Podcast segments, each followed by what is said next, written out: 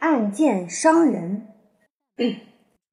送夜猫子给郑庄公的那个尹好叔，脑子挺聪明，办事又周到，而且他是个直心肠人。有一回，郑庄公打仗回来，开了个庆祝大会，大伙儿有说有笑，高兴得很。文武百官都赞扬郑庄公，把他称为诸侯的头。郑庄公听了很得意。只见尹考叔在那摇头，心里很不痛快。他拿眼睛瞪了尹考叔一下，说：“尹大夫，你怎么不说话啊？”尹考叔说：“大伙儿都奉承主公，叫我说什么呢？诸侯的头，上必须尊用天王，下要能叫列国诸侯服从命令。”主公上次借天王的旨意出兵攻打宋国，原来叫许国一块儿去，可是许国不听命令，这哪儿行啊？郑庄公点点头说：“许国不服从天王，也不进贡，倒不能不去征伐。”公元前七百一十二年，郑庄公打算去打许国，他做了一面锦旗，锦缎的旗子。上面绣着“奉天讨罪”四个大字，那就是说，奉了天王的命令去征伐有罪的人。这面大旗长一丈二尺，宽八尺，旗杆有三丈三尺高，插在一辆兵车上，当做骑车。郑庄公下命令说：“谁能拿着这面大旗走的，就派他当先锋。”这辆兵车也赏给他。命令刚一下去，就有一位黑脸膛、浓眉毛、满脸胡子的将军上来说：“我能。”郑庄公一瞧，原来是侠叔营。侠叔营一手拨起旗杆，紧紧握住，朝前走三步，往后退三步，又把大旗插在车上，连气也不喘。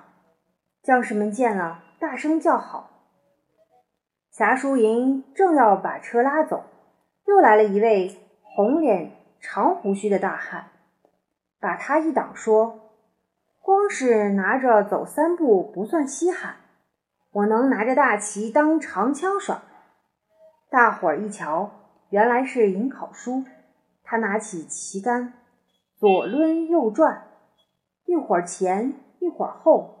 耍的那面大旗，扑噜噜、扑噜噜的直响，看得人惊讶的伸出了舌头，都缩不回去。郑庄公格外高兴，他夸奖着说：“真是老虎一样的将军，当得起做先锋。车给你了。”话刚说完，又出来一位挺漂亮的少年将军，就是公孙子都。他是个贵族，骄横惯了的，一向瞧不起尹考叔，说尹考叔是平民出身的大老粗。子都指着尹考叔吆喝一声说：“你行，我就不行，车留下。”尹考叔见子都来势凶猛，再说郑庄公已经说过把车给他了，他就一手拿着旗子，一手拉着车，飞快地跑开了。子都骂他不讲理，拿着一支方天画戟直直追上去。郑庄公赶紧叫大臣把他劝回来。子都踩住了手，嘴里还咕哝着：“太不把我放在眼里了，不懂规矩的东西。”郑庄公说：“两只老虎不可相争，你也别生气，我自有道理。”说着，另外备了两套车马。一套赏给子都，一套赏给侠叔营，也没派尹考叔的不是。这时候，公子吕死了，郑庄公格外爱惜这几个将军，子都争了面子，也就不说什么了。尹考叔本来是个直心人，隔了一宿，早把抢车的事儿忘了，大伙还跟往常一样的练兵，准备去打许国。到了七月里，郑庄公拜尹考叔为大将，公孙子都和侠叔营为副将，率领大军去打许都。子都嘴上不说，心里很不服气。他跟尹考叔肩膀一边齐，已经够别扭了，怎么能在他的手下呢？他就自己带领一支兵马，不听尹考叔的指挥。尹考叔是主将，格外卖力气。交战的时候，他杀了许国的大将，立了头功。许国的兵马逃进城去，再也不敢出来了。大伙儿兴高采烈地围攻许城。尹好叔叫士兵们挖土、挑土，要在城墙下堆个小土丘，城上射箭、扔石灰，城下挑土、堆小丘。斗争的万分激烈，没多久功夫，小土丘已经堆得有城墙半截儿高了。尹考叔拿着一面大旗，往土堆上飞似的跑去，像跳高似的那么一蹦，一下子跳上了城头。子都一见尹考叔上了城头，他他又立大功，一股子嫉妒的火焰在他心头烧着，再也压不下去。就在人堆里，对准尹考叔，偷偷的放了一支冷箭，正射中后心。尹考叔连人带旗子，一个跟头从城头上摔了下来。侠叔营见了，还当他是给敌人打死的，气冲冲的拾起那面旗子，也像尹考叔那样一蹦，跳上了城墙，回身摇晃着旗子。那些士兵一瞅见。大伙儿吆喝着，全上了城头，杀了许国守城的士兵，打开了城门。郑国的大军涌进城去，许国的国君看抵挡不住，扮作老百姓，早已逃了。尹考叔一死，子都率领着大军得胜回朝，还把尹考叔的功劳全都算在自己身上，这风光就不用提了。郑庄公赏赐有功劳的将士，子都得了头功。郑庄公赐给他许多金子和绸缎，还让他做了大将。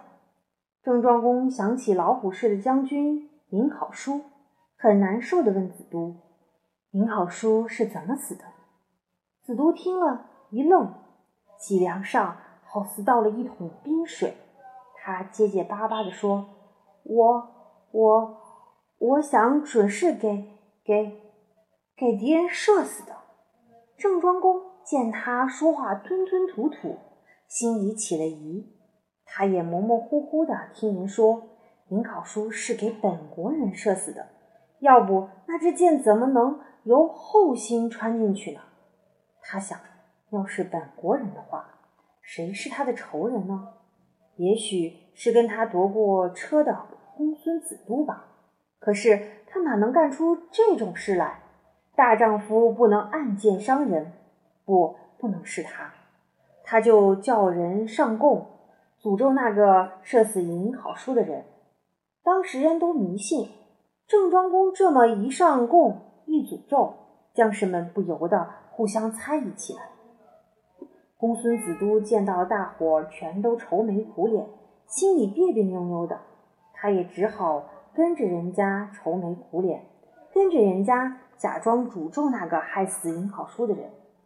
可他一听到有人怀疑是这个人，有人怀疑是那个人，心里不由得害怕起来，好像别人都在讥笑他。他一闭上眼睛，就见尹考叔向他笑，笑他是个胆小鬼，笑他冒功领赏，不敢见人。他睁开眼睛。四周围盯着别人，别人都变成了尹考叔，默默无声地瞪着他。他吓得直发抖。大伙儿诅咒他受不了了，大伙儿猜疑他更受不了了。要天天这么下去，还不如干脆死了呢。他就上郑庄公跟前说：“尹考叔是我射死的。”说着就自杀了。大伙儿这才知道尹考叔死的冤，没想到。公孙子都外貌长得这么漂亮，内心可这么狠毒。